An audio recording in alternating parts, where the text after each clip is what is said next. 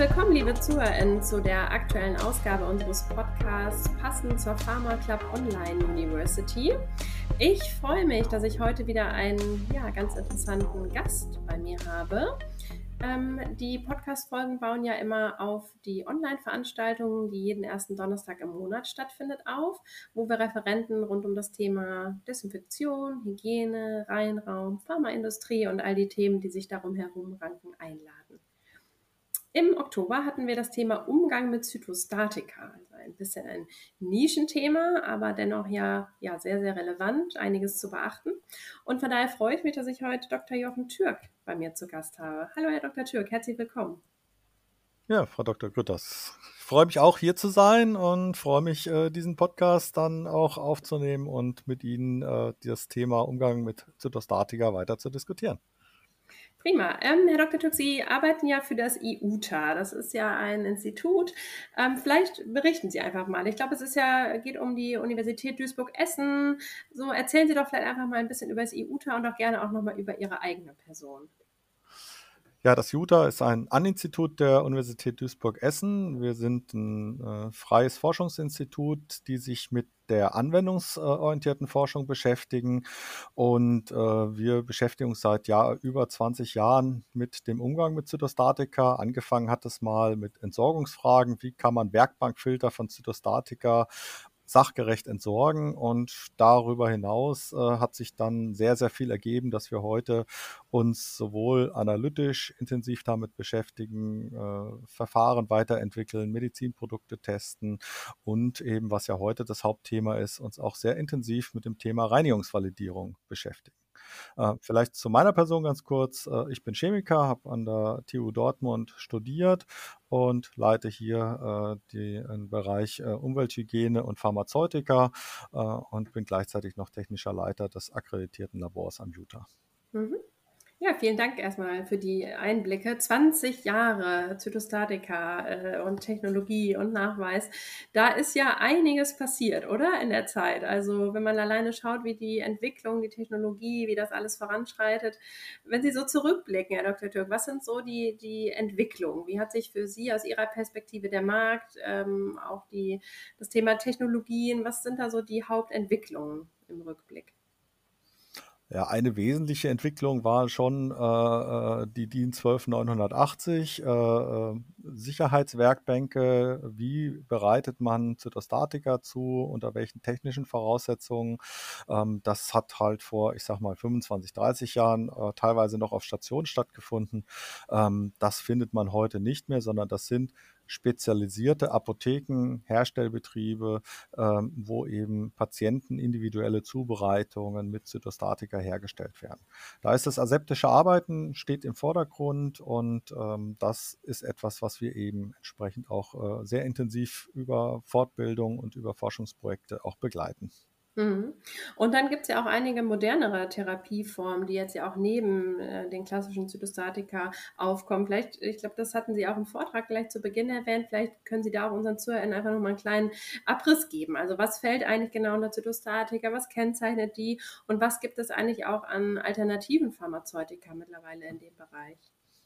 Ja, wenn man beim Umgang mit Zytostatika, wenn man da dran denkt, also man hat ja die Zytostatika-Therapie äh, schon ja in den äh, 40er, äh, 50er Jahren angefangen und ist eine Standardtherapie in Deutschland eigentlich seit den 60er Jahren. Da hat man vor allem kleine Moleküle eingesetzt und diese kleinen Moleküle haben eben keinen spezifischen Wirkmechanismus, sondern ich vergleiche es immer so, ich bin nicht Pharmazeut, deswegen möchten, mögen die Pharmazeuten mir das verzeihen, dass man wirklich äh, eigentlich mit dem Hammer eigentlich auf schnell, zeil, äh, schnell teilende Zellen draufhaut und sozusagen damit den Tumor, das Tumorwachstum auch entsprechend dann reduziert. Das ist also das, was in der Chemotherapie passiert. Heute haben wir eine viel, viel angepasstere äh, Therapie. Ähm, wir haben sehr äh, gut angepasste Therapieschemata und äh, wir haben vor allem heute auch Biologika, also sogenannte monoklonale Antikörper. Die sind jetzt vom Gefahrstoffumgang gar nicht mehr so hoch zu bewerten wie jetzt diese kleinen Moleküle, ähm, die alle CMR-Stoffe sind, also kanzerogen, mutagen, äh, reproduktionstoxisch. Ähm, das hat man bei den monoklonalen Antikörpern nicht mehr. Ähm, Da weiß man aber bei Einzelnen, dass sie auch reproduktionstoxisch sein können und man hat mit den monoklonalen Antikörpern wirklich die Möglichkeit, sehr, sehr gezielt äh, die Tumorbehandlung durchzuführen. Für den Patienten viel schonender. Ähm, das ist also ganz, ganz wichtig. Mhm. Wie verändert sich da so die, die Landschaft in der Herstellung? Also Sie sprachen eben schon an, Zytostatika herstellende Apotheken, das sehen wir auch im Bereich Desinfektionsmittel, dass da auch die Anforderungen eben steigen. Ne? Also was früher noch der Apotheker im Kämmerlein machte, auch da gilt jetzt ja mittlerweile die Anforderung an sterile Desinfektionsmittel. Ne? Äh, die neue Apothekenbetriebsverordnung, die ja vor einigen Jahren ähm, kommuniziert wurde. Ähm, wie, wie sehen Sie das im Sinne der produzierenden Betriebe? Also sind das auch große pharmazeutische Unternehmen, die solche Substanzen herstellen? Ist das, sind das kleiner werdende Chargen? Ähm, wie, wie ist da so? Sind da Apotheken auch mittlerweile zusammengeschlossen? Was beobachten Sie da in diesem Markt speziell? Ja, als wir angefangen haben, ähm, hat man so 800, 900 äh, spezialisierte Apotheken in Deutschland gehabt, die sich darauf fokussiert hatten. Und ähm, es stand natürlich immer im Vordergrund, dass man patientennah die Zubereitung auch herstellt. Ähm, aus pharmazeutischer Sicht ist das sicherlich das, was man auch weiterhin äh, haben sollte, möglichst nah am Patienten die Zubereitung, dass man schnelle Ketten hat. Man sieht aber ganz, ganz klar den Trend, dass es äh, mittlerweile Herstellbetriebe gibt, die auch äh, ja nicht nur regional, sondern teilweise dann über mehrere hundert Kilometer auch äh, Applikationen für Patienten dann transportieren. Ähm, das ist also wirklich so ein Trend. Insgesamt der Markt wird viel, viel größer. Ähm, Umsätze steigen in dieser Branche, ähm, gerade über die äh, neuen äh, Substanzen, die alle relativ teuer sind. Aber äh, man sieht eben, es gibt so eine Konzentrierung und äh, ich habe keine genaue Statistik, aber äh, wir sagen immer so, wir schätzen, dass etwa so 300 äh, Zytostatika zubereitende Apotheken, also Krankenhausapotheken oder Offizienapotheken und Herstellbetriebe derzeit sich mit diesem Thema beschäftigen. Mhm, hat sie also auch ganz schön äh, dezimiert, sicherlich aufgrund von Spezialisierungen, Erhöhung der Anforderungen oder ist ja schon immens, ne? Von 800 diesmal waren. Genau, also die äh, regulatorischen Anforderungen, die sind größer geworden, das muss man ganz klar sagen. Ähm, nicht nur Dokumentation, sondern auch an Reinraumbedingungen. Wenn Sie heute neu bauen, wird praktisch immer ein Reinraum gebaut, äh, Reinraumklasse äh, A in B, also die Zubereitung in einem Isolator oder in einer äh, Sicherheitswerkbank für Zytostatika äh, und diese steht dann in einem Reinraum. Äh, ist aber weiterhin auch zulässig und findet man noch häufig, dass eben dieser Reinraum noch die Reinraumklasse C hat. Ähm, das sind dann die Bestandsbetriebe. Und für äh, das Arzneimittel, das eine gute Zubereitung stattfindet, da sehe ich persönlich eigentlich keinen Qualitätsunterschied. Aber es ist eben ganz klar, äh, dass die Regulatorik, das GMP zwar für die Apotheken nicht immer gilt, aber viele GMP-Grundsätze eigentlich übertragen werden. Mhm. Anders sieht es bei den Herstellbetrieben aus. Diese müssen nach GMP-Gesichtspunkten auch herstellen. Also mhm. da sind dann die regulatorischen Anforderungen viel, viel höher, weil die ja wie ein pharmazeutisches Unternehmen auch auftreten. Mhm. Gut, Herr Dr. Türk, dann machen wir doch mal ein bisschen den Schwank. Also erstmal vielen Dank für die Einblicke in die, in die ja doch interessante Marktentwicklung und auch die alternativen Therapiemöglichkeiten. Ähm, Umgang mit Zytostatika. Ähm, da ist ja auch sicherlich Schutz von Mensch und Personal wieder sehr im Fokus. Ähm, erzählen Sie mal ein bisschen was zum Thema Arbeitssicherheit, Arbeitsschutz. Also was sind so klassische Expositionswege aus der Praxis? Was ist zu beachten im Umgang mit Zytostatika? Wie, wie geht man da vor? Was können wir da unseren ZuhörerInnen mitgeben, äh, die sich für diesen Bereich der Pharmazeutik interessieren? Ja, also wichtig ist ja im Arbeitsschutz, dass wir dieses Stoppprinzip haben. Ähm, das heißt, wir sprechen immer von Substitution, technischen Maßnahmen, organisatorischen Maßnahmen und persönlichen Maßnahmen. Die Substitution äh, ist hier nicht möglich, weil wir eben ein Arzneimittel für den Patienten herstellen. Dieses Arzneimittel für den Patienten ist in dieser sehr schwierigen äh, Situation natürlich essentiell und wichtig. Aber diese Wirkung, die das Arzneimittel hat, die wollen wir im Arbeitsschutz natürlich vermeiden. Das ist also schon mal das Erste. Die Wirkung, die äh, die Zytostatika haben, die wollen wir bei dem umgehenden Personal nicht haben. Deswegen haben wir bei der Zubereitung vor allem diese technischen Maßnahmen, dass wir den Reinraum haben, dass wir die äh, Sicherheitswerkbank haben. Wir haben aber auch organisatorische Maßnahmen, dass das eben unter äh, zugangsbeschränkt auch entsprechend äh, hergestellt wird. Und die persönlichen Schutzmaßnahmen ist auch ganz klar, ähm, dass man eben spezielle Handschuhe äh, trägt, die auch äh, für gegen Zytostatika geprüft sind. Ähm, in der Regel tragen äh, die Mitarbeitenden da auch zwei Paar Handschuhe, in Einzelfällen sogar drei Paar Handschuhe, sodass falls eine Kontamination stattfindet, man das obere Paar Handschuhe ausziehen kann und man dann auch keinerlei äh, Substanz ausgesetzt ist. Das heißt, eine Exposition wirklich verhindert wird. Ähm, Expositionswege. Wir haben uns gerade in den letzten Monaten intensiv mit Expositionsmessungen auch nochmal im Bereich von Apotheken und Krankenhäusern beschäftigt.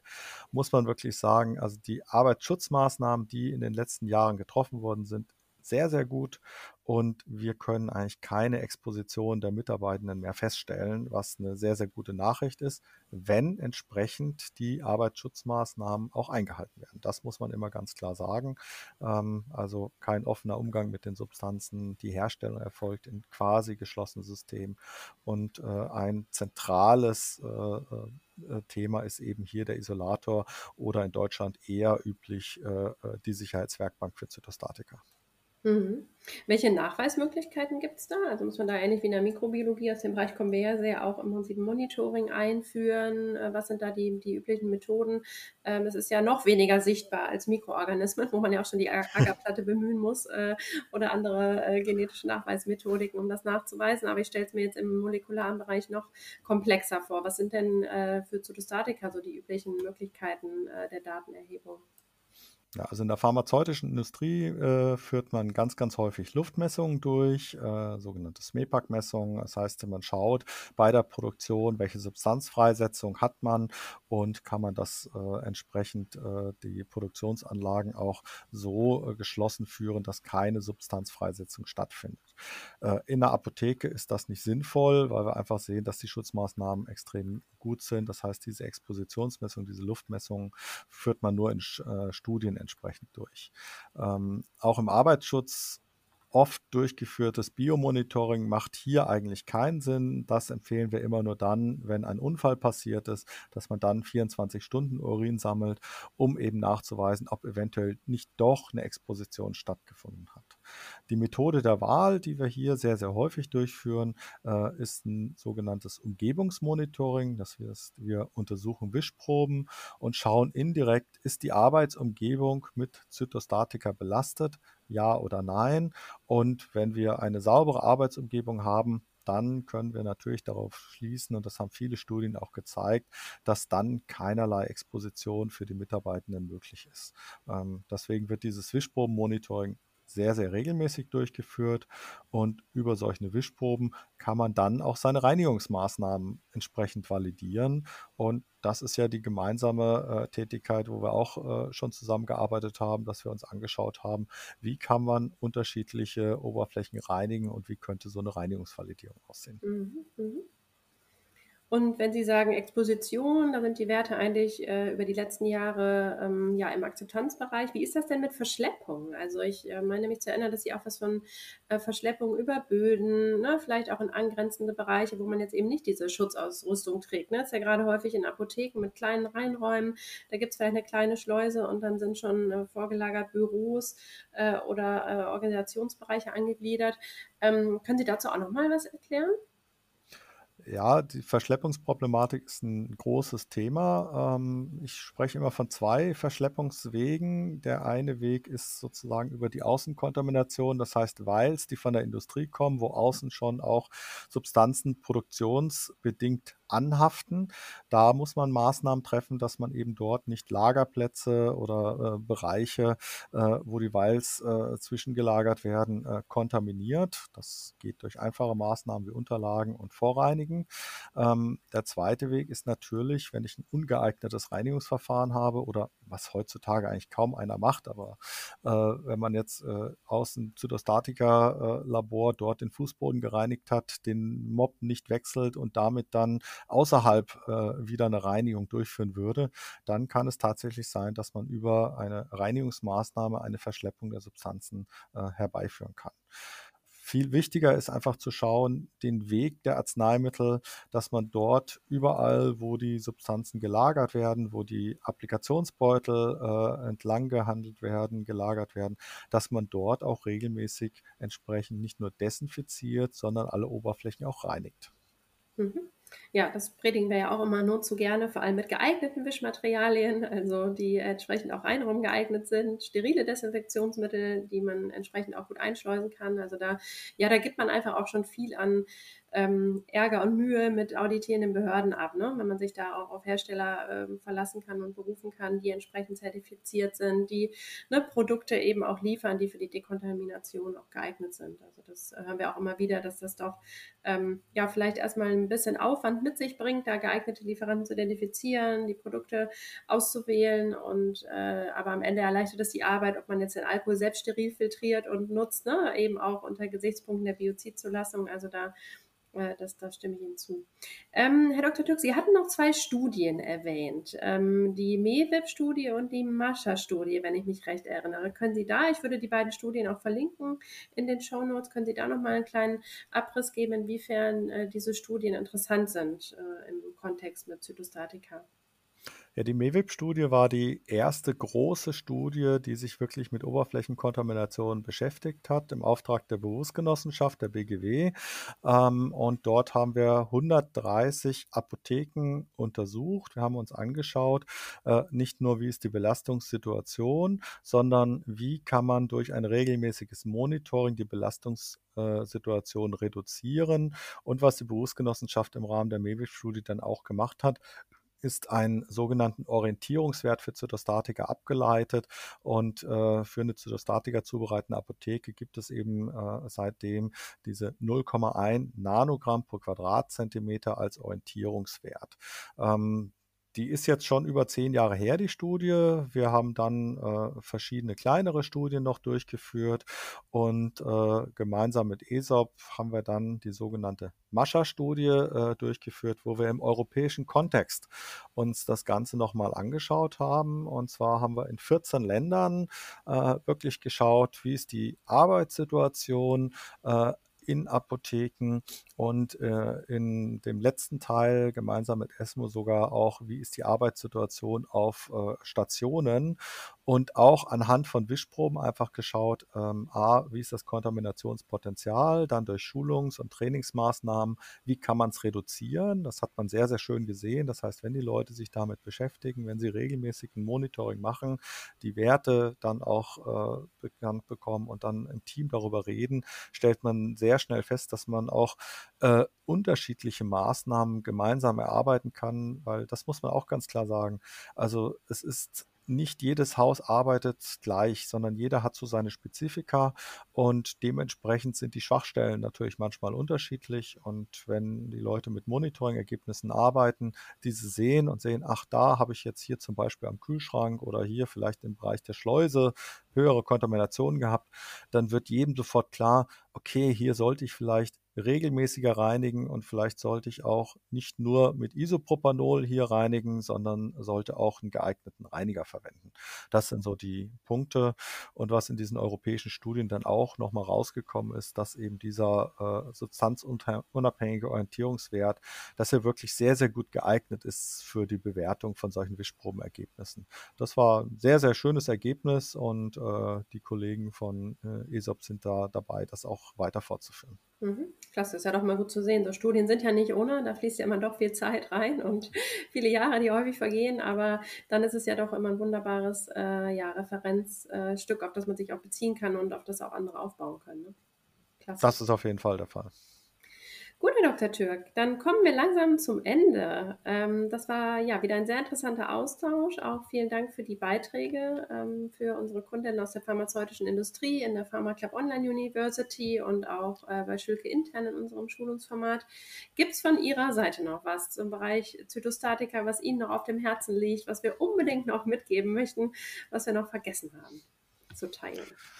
Also meine Hauptmessage ist immer, bitte kombinieren Sie Desinfektion und Reinigung. Und äh, ich sage es auch immer so, im Bereich des aseptischen Arbeitens ist es immer ganz wichtig vor der Zubereitung von Zytostatika, dass alles sehr, sehr gut desinfiziert wird. Und wenn Sie fertig sind mit der Arbeit, dann bitte intensiv reinigen. Und in manchen Fällen tagesaktuell kann die Reinigung dann eben auch mit zum Beispiel 70 Prozent Isopropanol stattfinden aber sie sollten auf jeden Fall auch eine wöchentliche Grundreinigung haben und ein, Prozedere haben, wie sie auch mit weiteren Mitteln entsprechend äh, potenzielle Kontaminationen entfernen. Und da äh, empfehlen wir immer den Einsatz erst von einem alkalischen Reiniger und dann danach Isopropanol oder Ethanol als einen alkoholischen Reiniger, um wirklich effektiv Zytostatika-Kontaminationen zu entfernen. Und die Häuser, die das machen, die haben immer eine sehr, sehr saubere Arbeitsumgebung und das macht uns dann immer die meiste Freude, wenn wir Wischproben kriegen und da können wir nichts nachweisen. Äh, finden wir immer klasse. Ähm, von daher, das ist möglich. Manchmal kommt dann immer so der Hinweis, ach, das ist doch gar nicht möglich, äh, ohne Kontamination zu arbeiten. Ich sage immer, null Kontamination gibt es nicht, aber man kann schon sehr, sehr sauber arbeiten. Und ich glaube, das kann dann jedes Team auch stolz sein, wenn sie das selber auch schaffen. Das ist ein wunderschönes Ende für einen Podcast in Kooperation mit Schilk und Meier, Herr Dr. Türk. Und es war noch nicht mal abgesprochen, dass Sie äh, Desinfektion, Reinigung und Kontamination hier zum Ende hin erwähnen. Also das äh, können wir nur unterstreichen. Und für geeignete Konzepte können Sie sich natürlich wie immer gerne an uns wenden. Gut, Herr Dr. Türk, dann kommen wir langsam zum Ende. Ich danke Ihnen ganz herzlich äh, für den spannenden Austausch. Schön, dass Sie dabei waren. Ja, mir hat es auch sehr viel Spaß gemacht. Ganz herzlichen Dank für die Einladung äh, zu dem Vortrag, jetzt auch zu dem Podcast. Und ja, wenn Sie Fragen an mich haben, wenden Sie sich jederzeit gerne an mich. Gar kein Problem. Vielen Dank, Herr Dr. Türk. Wir werden auch die Kontaktdaten dann in den äh, Show Notes erwähnen.